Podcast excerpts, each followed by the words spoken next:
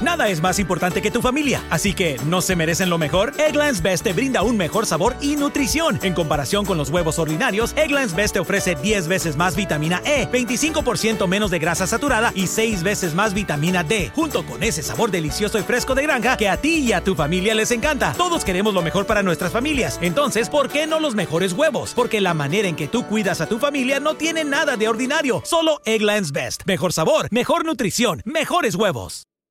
Nada es más importante que tu familia, así que ¿no se merecen lo mejor? Eggland's Best te brinda un mejor sabor y nutrición. En comparación con los huevos ordinarios, Eggland's Best te ofrece 10 veces más vitamina E, 25% menos de grasa saturada y 6 veces más vitamina D, junto con ese sabor delicioso y fresco de granja que a ti y a tu familia les encanta. Todos queremos lo mejor para nuestras familias, entonces ¿por qué no los mejores huevos? Porque la manera en que tú cuidas a tu familia no tiene nada de ordinario, solo Eggland's Best. Mejor sabor, mejor nutrición, mejores huevos.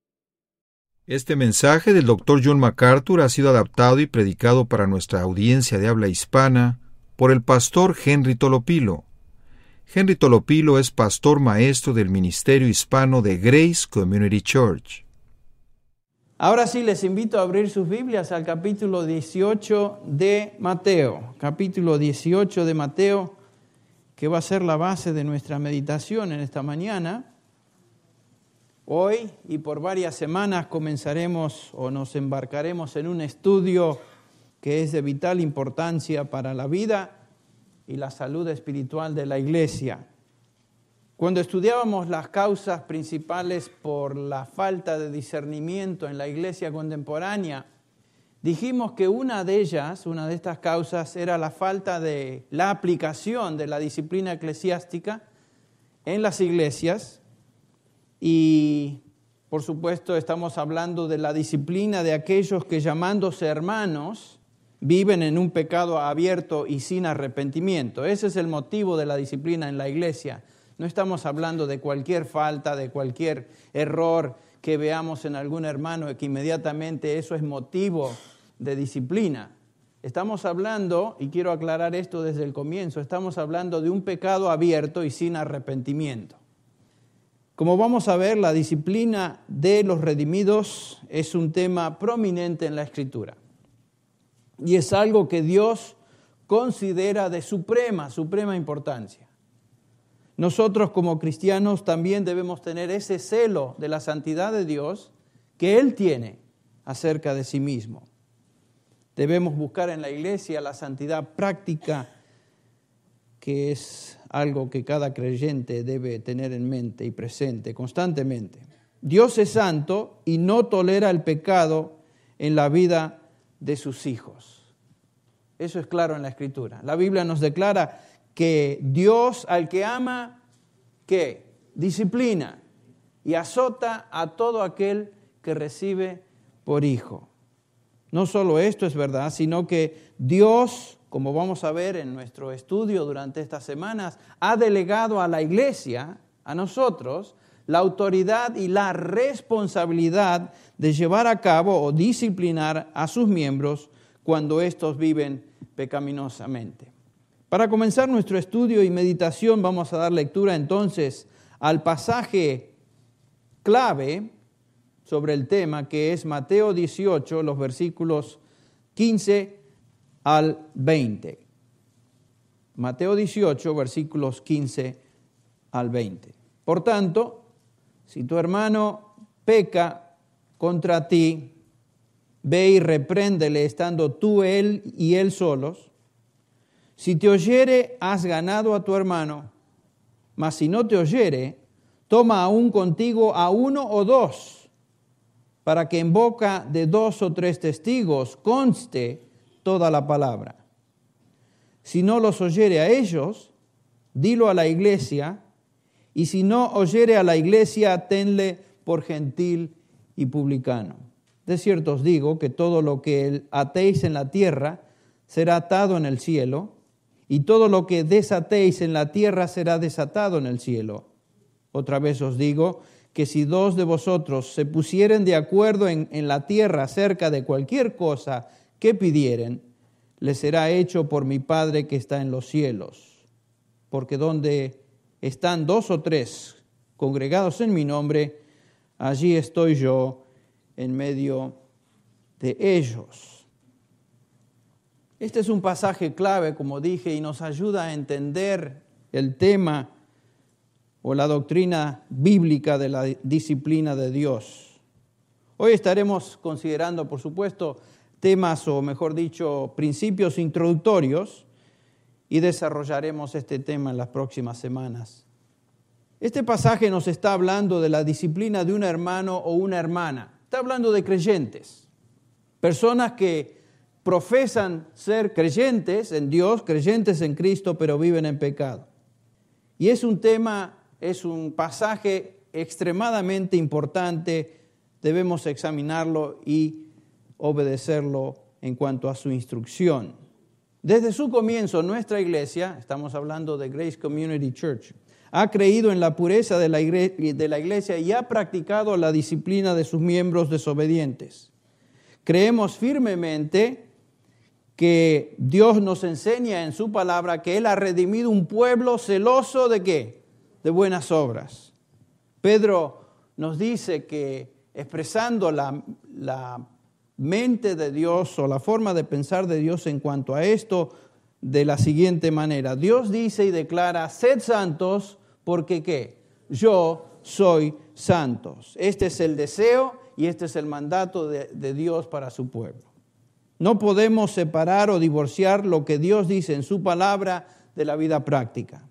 Hacer esto es hipocresía, porque decimos una cosa y practicamos otra.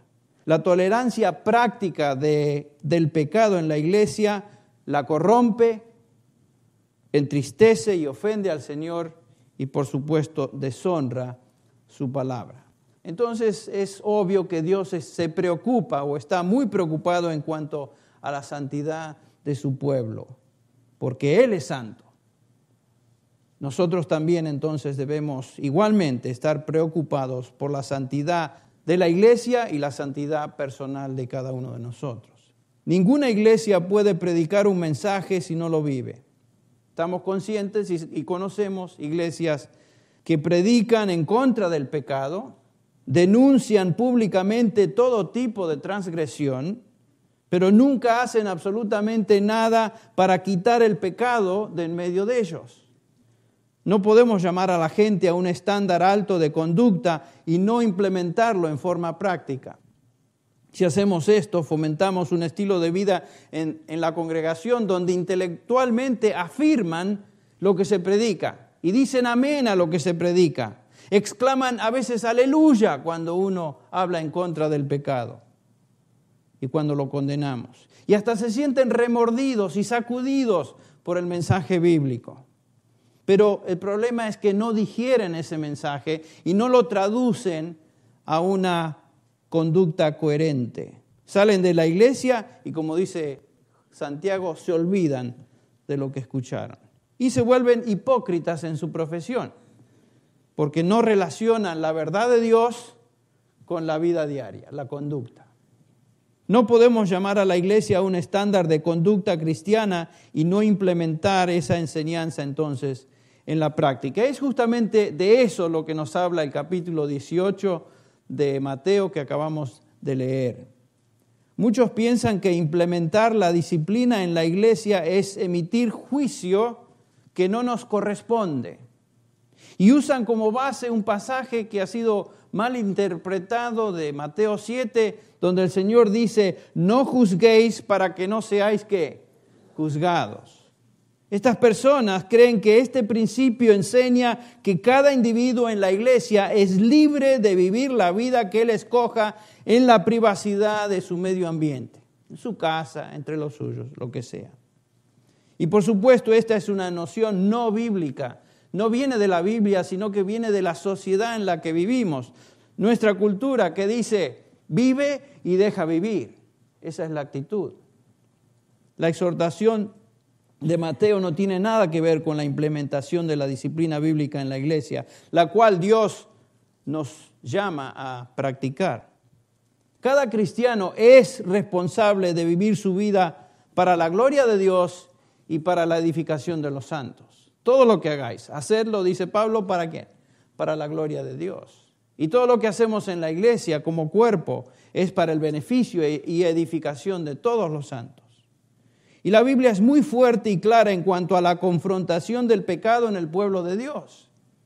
Él nos manda a predicar y mantener su estándar de santidad en la iglesia. Por unos minutos vamos al capítulo 5 de Hechos. Capítulo 5 de Hechos donde encontramos una ilustración preciosa de la actitud que Dios tiene para con el pecado en los suyos o el pecado dentro de la iglesia. Leemos en el versículo 1 lo siguiente. Pero cierto hombre llamado Ananías, con Zafira su mujer, vendió una heredad y sustrajo del precio, sabiéndolo también su mujer, y trayendo solo una parte, la puso a los pies de los apóstoles. Y dijo Pedro, Ananías, ¿por qué llenó Satanás tu corazón para que mintieses al Espíritu Santo y sustrajeses del precio de la heredad? Reteniéndola, ¿no se te quedaba a ti? ¿Y vendida no estaba en tu poder? ¿Por qué pusiste esto en tu corazón? No has mentido a los hombres, sino a Dios. Al oír Ananías estas palabras, cayó y expiró. Y vino un gran temor sobre todos los que lo oyeron. Y levantándose los jóvenes, lo envolvieron y sacándolo, lo sepultaron. Pasando un lapso como de tres horas, sucedió que entró su mujer. La, la, la, la, muy contenta ella, no sabiendo lo que había acontecido. Entonces Pedro le dijo, dime, ¿vendisteis en tanto la heredad? Y ella dijo, sí, en tanto. Y Pedro le dijo, ¿por qué convinisteis en tentar al Espíritu del Señor? He aquí a la puerta los pies de los que han sepultado a tu marido y te sacarán a ti. Al instante ella cayó a los pies de él y expiró. Y cuando entraron los jóvenes, acá vienen los jóvenes otra vez, creyendo que el servicio continuaba, la hallaron muerta y la sacaron y la sepultaron la sepultaron, perdón, junto a su marido. Y escuche lo que dice el versículo 11. Y vino gran temor sobre toda la iglesia, y no solamente sobre la iglesia, sino sobre todos los que oyeron estas cosas. Es un relato impactante. Dios quiso enseñar a través de esto la importancia de mantener la santidad en la iglesia y de jamás, jamás tolerar el pecado. Y lo hizo en una forma severa, una forma drástica, indeleble. A nadie se le olvidó la lección. Dios quería demostrar cómo el pecado debe tratarse en la iglesia, quitando de ella a los ofensores. No es cuestión de tolerarlo, cuestión de lidiar con él, confrontarlo y quitarlo de en medio. El pecado de una pareja, Ananías y Zafira, no tuvo nada que ver con ser agarrados o tal vez no generosos con el dinero, sino que mintieron. Ese es el pecado que nos dice el versículo 4, que mintieron, pensaron algo en su corazón, posiblemente decidieron vender su propiedad y dar toda la ganancia a los apóstoles, pero cuando vieron que la ganancia era abundante, resolvieron que, bueno, al fin y al cabo, ¿quién va a saber esto? nos retenemos una partecita, la guardamos y damos el resto a, los apóstoles y de esa manera el resto de la congregación y la gente nos mira, ¡Uy, qué generosa! Mirá, mirá lo que dieron. ¿eh? Esa es la actitud. Resolvieron guardarse una parte. Y tratando de hacerles creer a los demás que era todo. Esta era la suma. Y como prometido, ahora daban el dinero este a los apóstoles. Ahora noten cómo Pedro confronta la situación. Pedro podría haber dicho como líder de la congregación, bueno, al fin y al cabo este, dieron una buena, buena, suma de dinero, se guardan algo los hermanitos, ¿qué va a hacer? Lo voy, a, voy a hacer la vista gorda, sabiendo lo que había sucedido. Podría haber dicho, ¿cómo es que voy a, enfrentarme con estos hermanitos? la verdad que no los quiero ofender, pero ¿Cómo lo hago? No, ese no era el problema de Pedro. Fíjense que Pedro los confronta en una manera fuerte, impactante, inmediatamente, ¿por qué permitiste que Satanás llenara tu corazón, Ananías?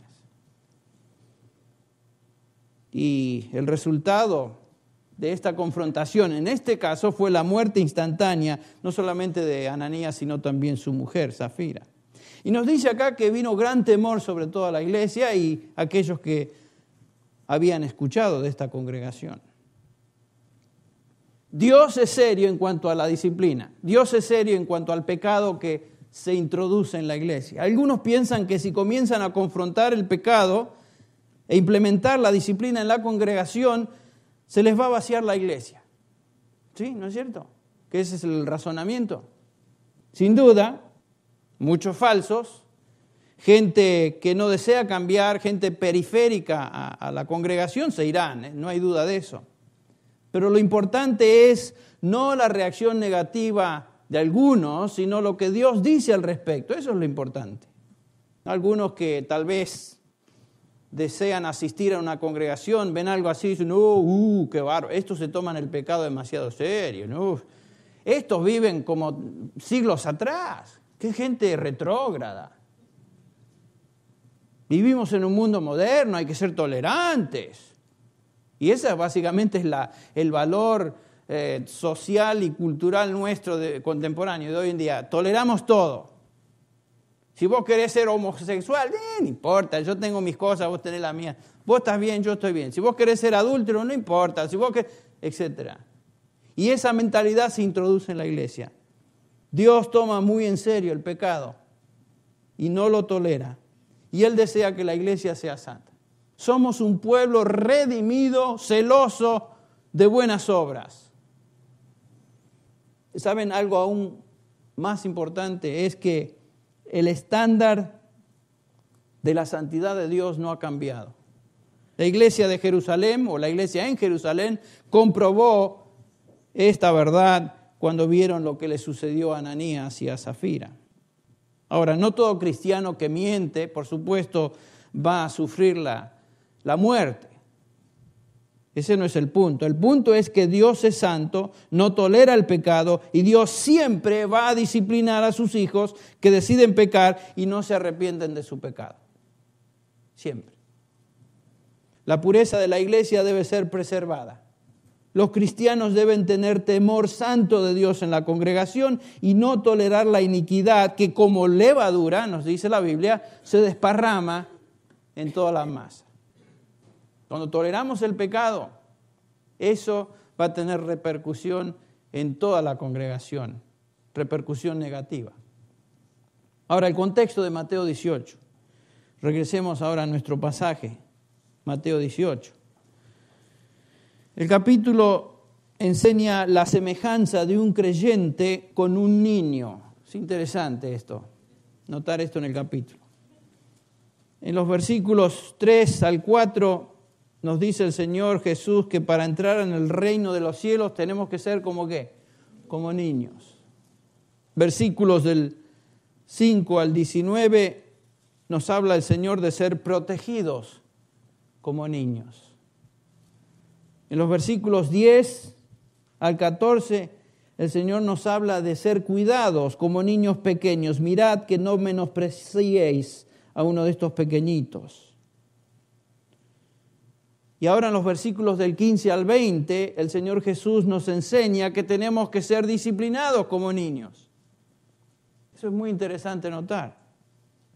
Los niños necesitan disciplina para aprender a vivir de acuerdo a las reglas del hogar, ¿sí o no? A menudo necesitamos disciplina para obedecer las reglas del hogar o la familia de Dios también. Ese es el punto. A veces es necesario la implementación dolorosa de la disciplina para que aprendamos a comportarnos. Eso sucede en la familia humana y también sucede entonces en la familia de Dios. Yo aprendí a comportarme como debía comportarme con mis papás porque a veces aplicaron la varita de mimbre ahí en la parte de la espalda que cambia de nombre y eso me ayudó a aprender ciertas lecciones. Fíjense que esto no es nuevo. En toda la Biblia se nos enseña eso. Por ejemplo, Proverbios capítulo 3, versículo 11 dice, Hijo mío, no rechaces la disciplina del Señor, ni aborrezca su reprensión, porque el Señor a quien ama reprende, como un padre al hijo a quien, en quien se deleita. Así como un padre corrige a sus hijos disciplinándolos, nuestro Padre Celestial también nos disciplina. Todos estos pasajes nos enseñan en que en contraste a lo que la gente o la sociedad piensa hoy, que una demostración genuina de amor es tolerar y no disciplinar, es todo lo contrario. La persona o los padres que no aman a sus hijos no los disciplinan. El concepto de la disciplina en el hogar se transfiere a la familia de Dios también. Y eso es la razón por la cual encontramos en Hebreos ese pasaje tan, tan importante. Hebreos 12:5. Además, habéis olvidado la exhortación que como a hijos se os dirige, hijo mío, no tengas en poco la disciplina del Señor, ni te desanimes al ser reprendido por Él. Porque el Señor al que ama disciplina y azota a todo aquel que recibe por hijo. Es para vuestra corrección que sufrís Dios os trata como a hijos, porque ¿qué hijo hay a quien su padre no discipline? Pero si estáis sin disciplina, de la cual todos han sido hechos participantes, escuche bien, entonces sois hijos ilegítimos y no hijos verdaderos. Además, tuvimos padres terrenales para disciplinarlos y los respetábamos con cuánta más razón no estaremos sujetos al Padre de nuestros espíritus y viviremos. Porque ellos nos disciplinaban por pocos días como les parecía, pero Él nos disciplina para nuestro bien y después agrega para que participemos de su santidad. ¿Ven la razón por la cual somos disciplinados por Dios? No es capricho, no es arbitrario, es para participar de su santidad. Dios desea una iglesia, Dios desea hijos santos. Para que aprendamos entonces a vivir en santidad. Por medio de las consecuencias de la disciplina, entonces aprendemos a ser más conformes a la imagen de Dios o a la imagen de su Hijo. Realmente es ilusorio pensar que, de acuerdo a lo que la Biblia nos enseña, pensar que simplemente decir y predicar en contra del pecado es suficiente e instruir acerca de ello sin la apropiada implementación de la disciplina.